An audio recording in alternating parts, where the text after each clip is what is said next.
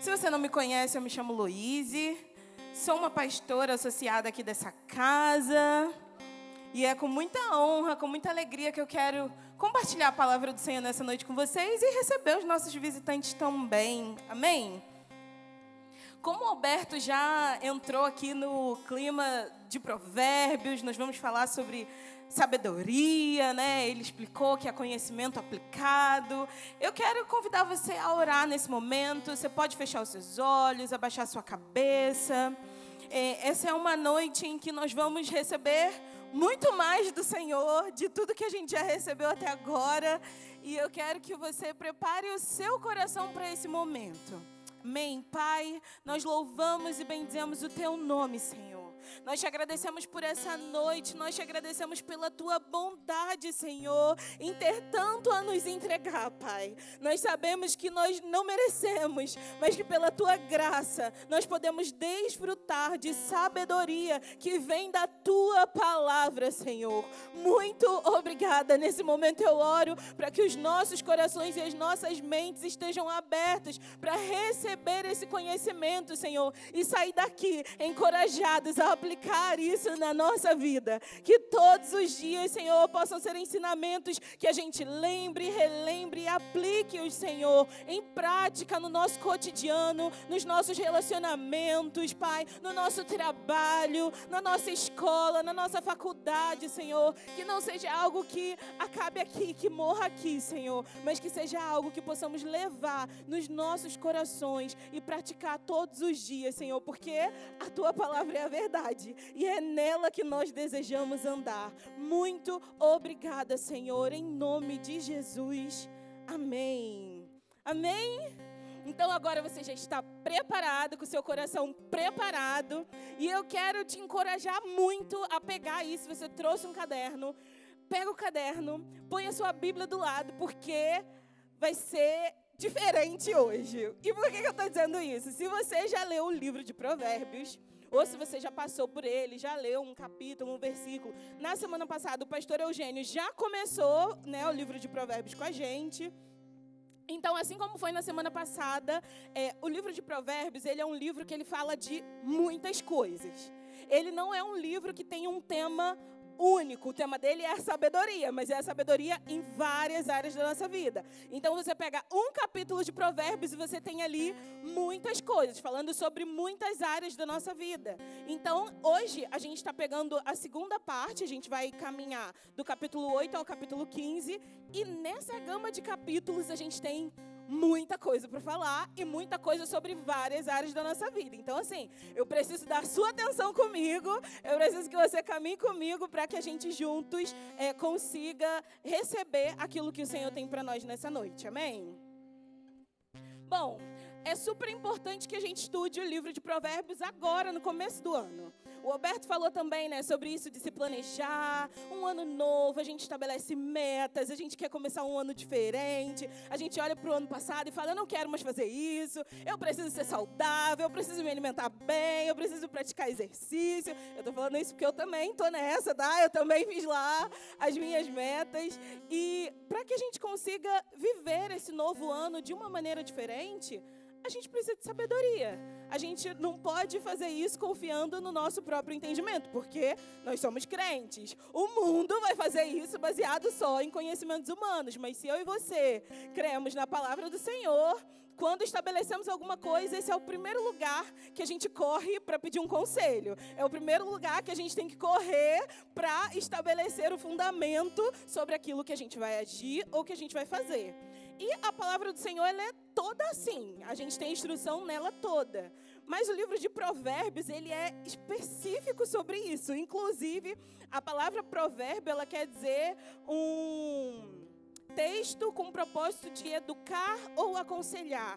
Então, quando a gente vai em Provérbios, já é o livro que, assim, você tem certeza que vai diretamente. Nos outros, a gente encontra parábolas, passagens. Não, Provérbios é direto ao ponto. É uma frase que já diz tudo e sem, sem contexto, ela já é bem direta. Não que não haja contexto, mas é que o ensino não precisa do contexto para que seja entendido. Amém? Então, A gente vai estar tá começando esse ano, a gente está só na primeira quinzena ainda, hoje é dia 11. Então é uma excelente oportunidade para você que ainda não pegou esse ritmo. Esse é o momento para você entrar nesse ritmo de mergulhar em sabedoria, em conhecimento da palavra para ser aplicado na sua vida. Amém? Eu vou parar de falar porque eu já expliquei muito. Eu acho que vocês já entenderam. E vamos para a palavra. Abre sua Bíblia aí lá em Provérbios 8. Nós vamos começar lendo os versículos do 1 ao 4. Diz assim: Escutem, pois a sabedoria chama. Ouçam, porque o entendimento levanta a voz. No alto dos montes, junto ao caminho, a sabedoria se coloca nas encruzilhadas. Ao lado das portas da cidade, na entrada, ela anuncia: A vocês eu clamo, a todos vocês, levanto a minha voz para todo o povo. Desce um pouquinho, vai lá para o verso 17. Amo os que me amam, os que me procuram, por certo me encontrarão. Lá no versículo 35 pois quem me encontra, encontra vida e recebe o favor do Senhor. Esse compilado de, de versículos, ainda que né, dentro do capítulo 8, mas um pouquinho adiante, eles, eles vão nos mostrar que ter sabedoria não é algo difícil. Você pode dizer, Luiz, o que, que você está dizendo? A palavra está dizendo que a sabedoria clama a sabedoria chama em alta voz. Ela não está escondida. A gente não precisa cavar, procurar. Não, ela está dizendo aí, ó, em alta voz. Ela está convocando aqueles que desejam ouvir essa voz. Então a gente já começa a entender que nesse ano de 2024 nós não diremos que temos falta de sabedoria, amém? Porque a sabedoria está aí, ela está clamando. E nós vamos ouvir essa voz. Ser sábio depende da minha e da sua disponibilidade de ouvir essa voz, ouvir a voz da sabedoria, porque ela está gritando, ela está clamando. Vamos continuar lá, versículo 8, ainda no versículo 10, ainda Provérbios 8.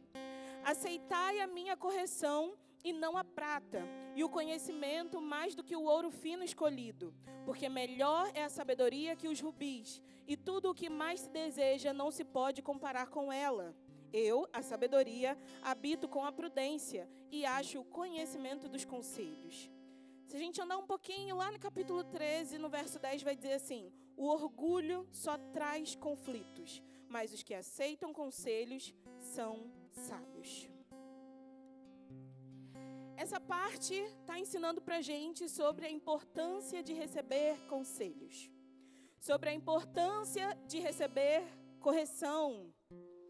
E o Senhor quer nos encorajar nessa noite com essa palavra de que nesse ano nós precisamos amar a correção. Nós precisamos amar a instrução. Isso não quer dizer que é uma tarefa fácil, porque a própria palavra vai dizer que nenhuma disciplina parece ser motivo de alegria no momento. Está lá em Hebreus 12, 11 nenhuma disciplina parece ser, é, é, a gente recebe com alegria. Então, quando a gente fala sobre amar a correção, amar a instrução, a gente não está dizendo que quando alguém te chamar para te corrigir, você vai dizer, muito obrigada, pastor, isso foi muito bom. Não. A gente pode ficar triste, porque a palavra nos permite isso. A palavra diz que há uma tristeza, mas que essa tristeza vai gerar frutos de justiça e paz. Então, quando a gente ama a instrução, a correção, não quer dizer que a gente ama errar, mas quer dizer que a gente sabe que naquela correção há fruto de justiça e paz. E eu desejo desfrutar desse fruto, amém? Então, o Senhor, nessa noite, com essa palavra, Ele quer nos encorajar que a gente abandone a ofensa quando você estiver diante do momento em que você vai ser corrigido, e aí eu mencionei aqui uma outra pessoa, mas o próprio Espírito Santo nos corrige a todo momento, a palavra do Senhor nos corrige a todo momento, que esse seja um lugar de entendimento, que há fruto a ser produzido a partir dessa correção. Que quando nós recebemos uma correção é porque o Senhor nos ama e a palavra dele diz isso, e ele deseja que a gente caminhe de maneira correta. Amém? Lá é, em Provérbios 9, vamos seguir. Provérbios 9, 10 vai dizer: O temor do Senhor é um princípio da sabedoria, e o conhecimento do santo a prudência. Lá no versículo 13, estamos no 9. No capítulo 9, verso 13 ao 15, vai dizer: A mulher louca é alvoroçadora, é simples e nada sabe. Assenta-se à porta da sua casa numa cadeira nas alturas da cidade e põe-se a chamar os que vão pelo caminho e que passam reto pelas veredas. Esses compilados de versículos vão nos ensinar agora nesse momento sobre o princípio da sabedoria e uma revelação de como ele se estabelece.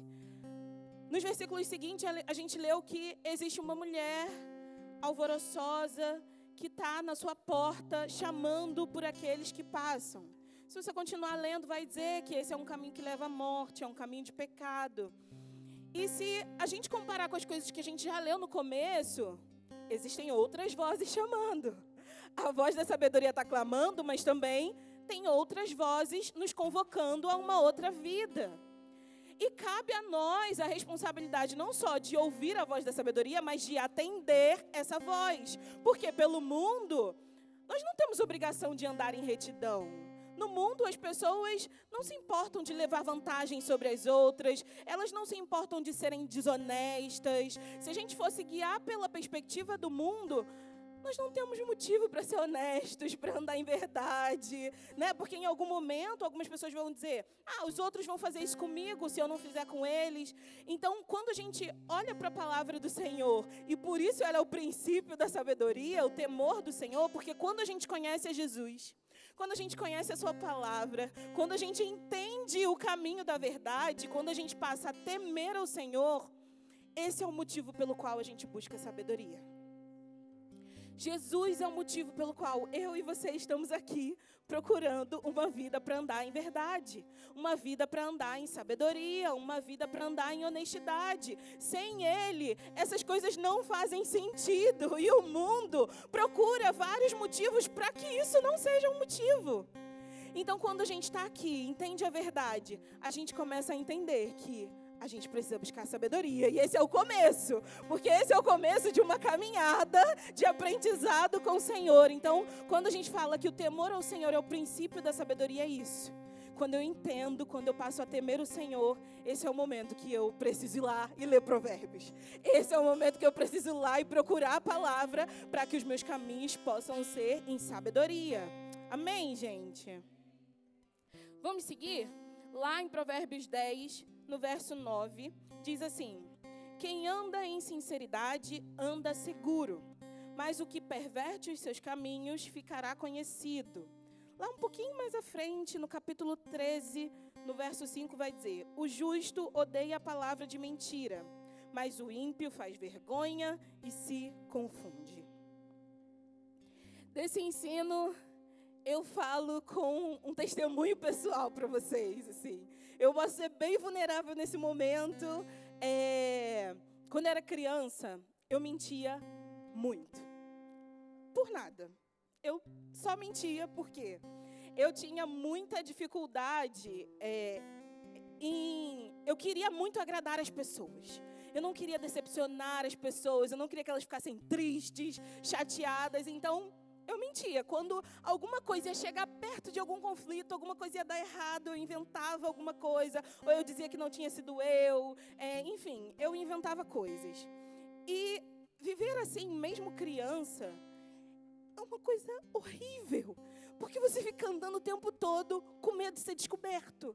E se alguém descobrir, aí a minha expectativa de agradar as pessoas vai toda por água abaixo, porque aí a decepção é muito maior, o problema é muito maior.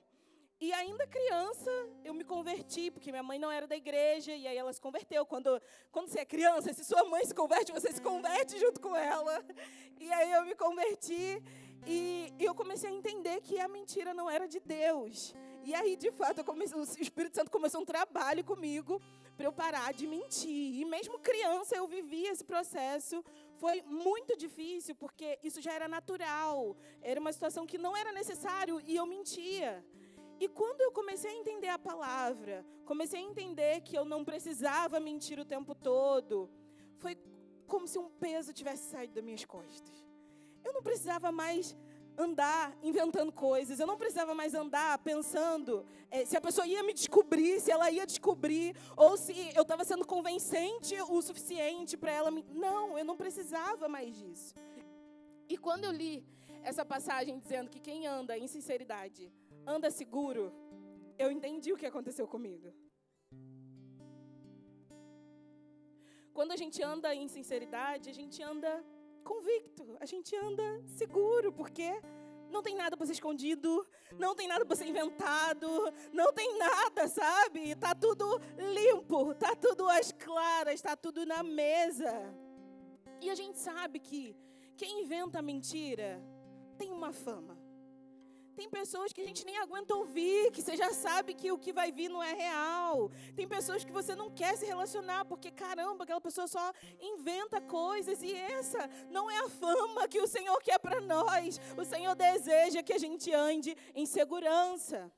E quando a gente fala de mentira e de sinceridade, a gente não está falando só sobre mentir ou falar a verdade. Sinceridade diz respeito a como a gente reage nos nossos relacionamentos aos compromissos que a gente assume, aos desejos que a gente demonstra ter ou não em algumas coisas. Às vezes você está demonstrando uma alegria, mas no seu pensamento você não, não queria estar ali, você não queria estar se comprometido. Isso é falta de sinceridade. E isso também é grave, é sobre isso que a palavra está dizendo. Que possamos, nesse ano, andar em sinceridade.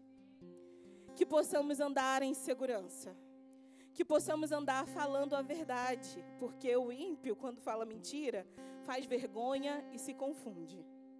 E a gente pode ver isso, usando meu exemplo, nas crianças. Quando inventa uma mentira, você vê que fica uma coisa embaraçosa, que fica, né? A gente não constrange a criança, mas você percebe que fica.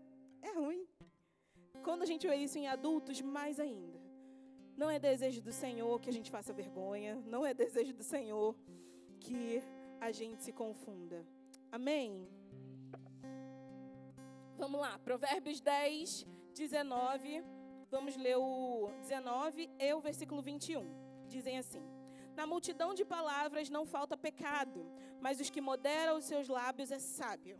Os lábios do justo apacentam a muitos ou dão ânimo, mas os tolos morrem por falta de entendimento.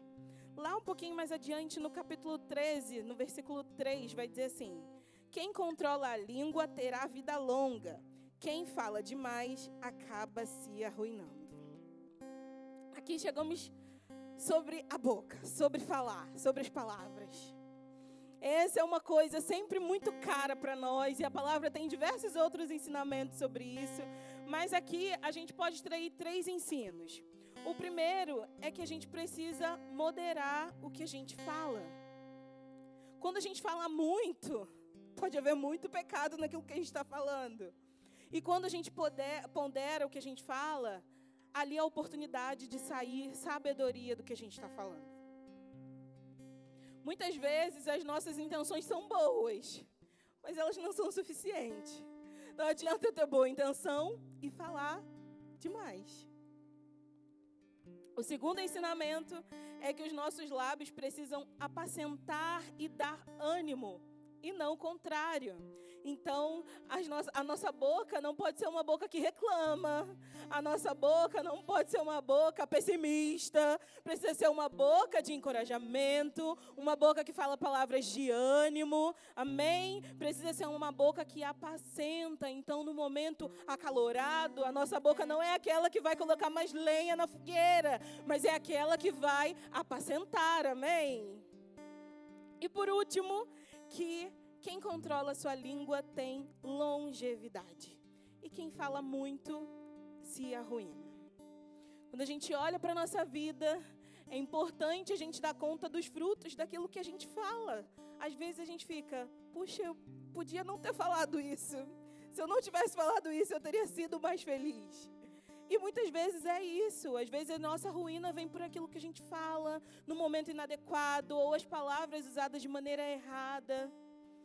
E o Senhor nos instrui que quem controla a sua língua tem longevidade. Eu desejo ter longevidade, amém? Eu desejo ver meus filhos, os filhos dos meus filhos, até Jesus voltar. Se ele voltar antes, amém. Mas que a nossa língua não seja aquilo que vai tirar a vida de nós, amém?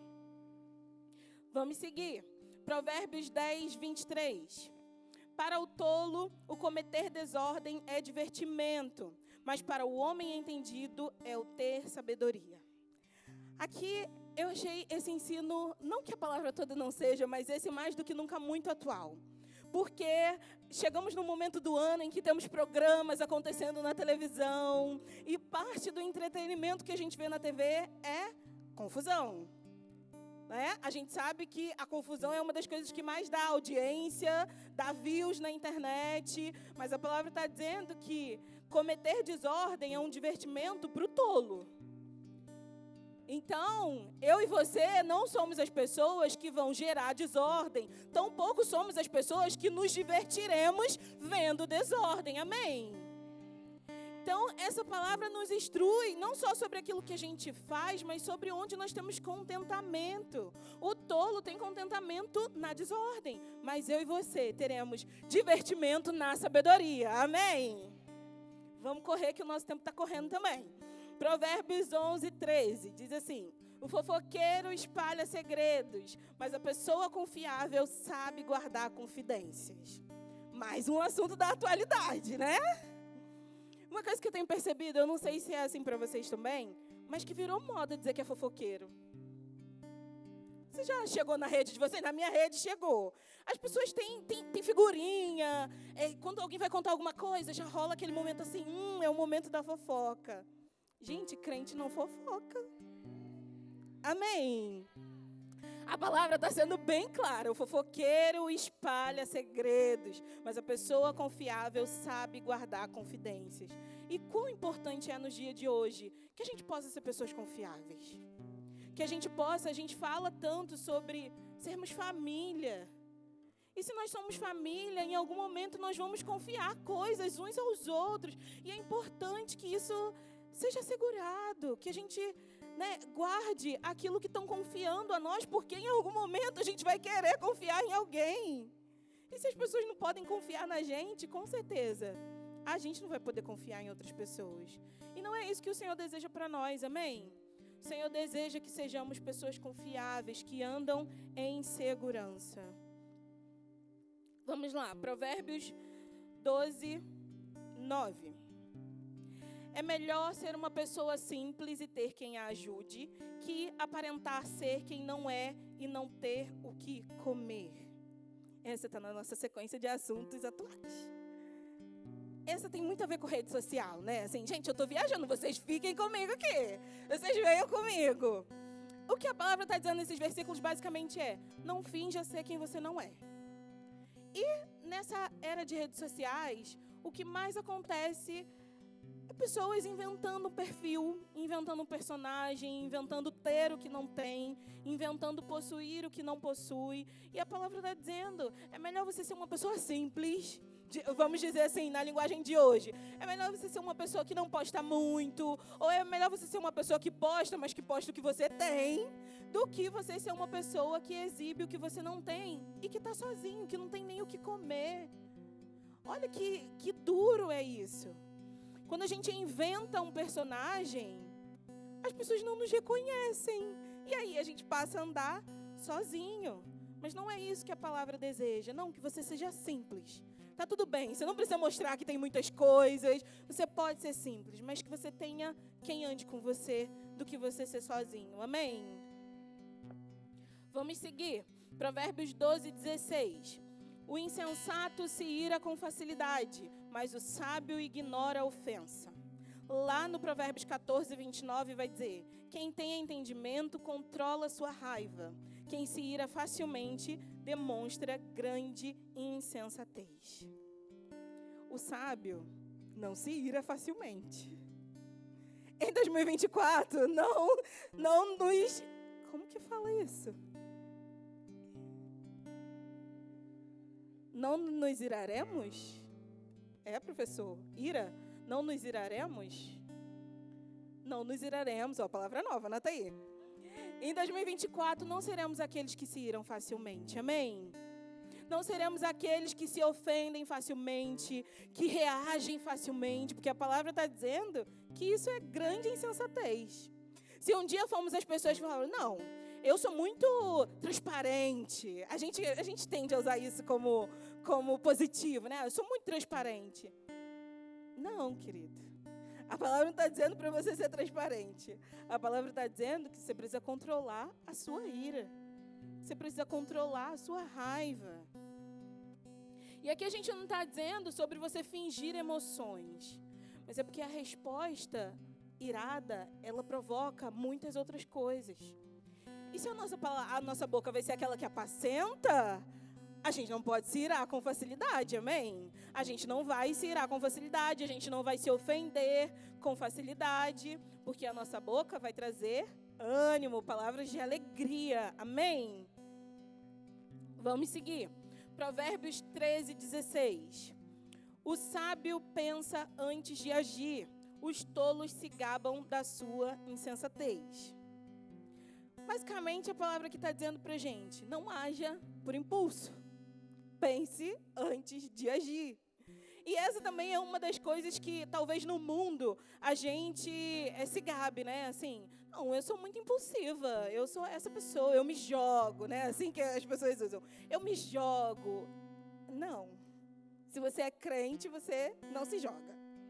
Se você é crente, você consulta o Espírito Santo antes de agir, você pondera antes de agir, você, né? Assim, você não se ira facilmente, mas você também não sai fazendo qualquer coisa.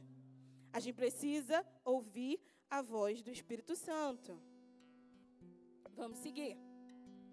Provérbios 15, 30. O olhar animador alegra o coração. Boas notícias dão vigor ao corpo. Eu achei essa palavra tão impactante, porque em outras versões vai dizer que as boas notícias dão forças aos ossos. E quão poderoso é isso de uma notícia ter tanto impacto na nossa vida? E aí a gente pode entender o quanto viver em problemas, em dificuldades o tempo todo nos deprime, mexe com o nosso corpo, mexe com todos os nossos sentidos. E aqui a palavra vai dizer que as boas notícias, elas dão vigor ao corpo. E aí você pode dizer, mas Loíse, de onde eu vou tirar boas notícias? Essas são as boas novas. Essas são as boas notícias que nós temos todos os dias. A palavra se renova toda manhã, porque todas as manhãs nós teremos boas notícias para contar. Todas as manhãs nós, nós teremos motivos para andar alegres, para andar em confiança. A palavra está dizendo que o olhar animador alegra o coração. Que o nosso olhar em 2024 alegre os corações. Olha para a pessoa do seu lado e entrega um olhar alegre para ela agora. Não é só sorrir com, com a boca, tá? É entregar um olhar alegre. Esse é o olhar de quem carrega as boas novas, amém? Esse é o olhar de alguém que vai entregar notícias que vão dar vigor ao corpo. E eu quero te encorajar, se algum dia você acordar com o corpo desanimado, meio triste, corre para a palavra. Um versículo, você não precisa dedicar cinco horas. Um versículo. A palavra tem o poder de dar vigor ao seu corpo.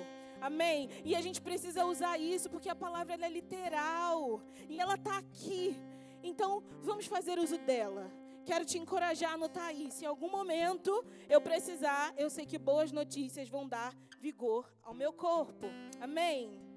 O louvor pode subir. Quero terminar lá em Provérbios 15, 3, que vai dizer: Os olhos do Senhor estão em todo lugar, observam tanto os maus como os bons. E aí eu quero te convidar a ficar de pé. E esse, esse último versículo, ele nos diz que o Senhor, ele está olhando para todo mundo. Ele está olhando para os bons, ele está olhando para os maus. E isso não tem a intenção de dizer que a gente vive num Big Brother, que a gente está sendo vigiado o tempo todo. Não é sobre isso, mas está dizendo que o Senhor contempla o seu esforço contempla os seus movimentos de andar em retidão e sabedoria. Quando a gente olha para todos os ensinamentos e a gente falou sobre tantas coisas, sobre tantas áreas da nossa vida, Pode parecer muito no primeiro momento, caramba, quanto conteúdo, quanta coisa eu aprendi. Mas quando a gente está diante do Senhor, não há nenhuma pressão para que você seja perfeito. Não há nenhuma pressão para que você não erre. Não há ensinamentos para que você não erre. Mas não há uma pressão para que você seja completamente é, perfeito. Então, quando a palavra diz que os olhos do Senhor estão contemplando os bons e os maus, é porque Ele nos contempla no nosso esforço. Ele nos contempla na nossa busca, né? Ele nos contempla no processo. Porque às vezes você pode olhar para o resultado e dizer: o resultado não foi bom, mas o Senhor te acompanhou no processo, buscando acertar, procurando acertar. Então, quando a palavra diz isso, é com um olhar de amor e não de julgamento. É esse o olhar que o Senhor tem para você nessa noite. Eu quero te convidar a fechar os seus olhos nessa noite e a poder contemplar um pouco tudo isso que a gente falou. A buscar do Senhor aqueles ensinamentos em que você tem mais dificuldade. Senhor, nesse aqui eu já caminhei, mas nesse, nossa, é tão difícil. É tão difícil controlar a minha boca. É tão difícil controlar as minhas reações. O meu rosto fala muito. E aí eu logo já estou reagindo. E não pensei antes se esse era o momento correto. Diga para o Senhor nessa noite todas essas coisas das quais você precisa de ajuda. Porque todos esses ensinamentos não querem dizer para nós que eles são nossa responsabilidade e aí agora você vai sozinho para o mundo colocá-los em prática. Não. Eles querem dizer que existe um Espírito do Senhor pronto a nos ajudar a viver tudo isso, pronto a nos ajudar a colocar em prática tudo aquilo que nós temos dificuldade, tudo aquilo que nós não conseguimos ainda. Existe ajuda, o Senhor quer caminhar conosco. Ele não está te empurrando para fora, mas Ele está te puxando para dentro e dizendo: Eu posso te ajudar. Eu quero caminhar com você.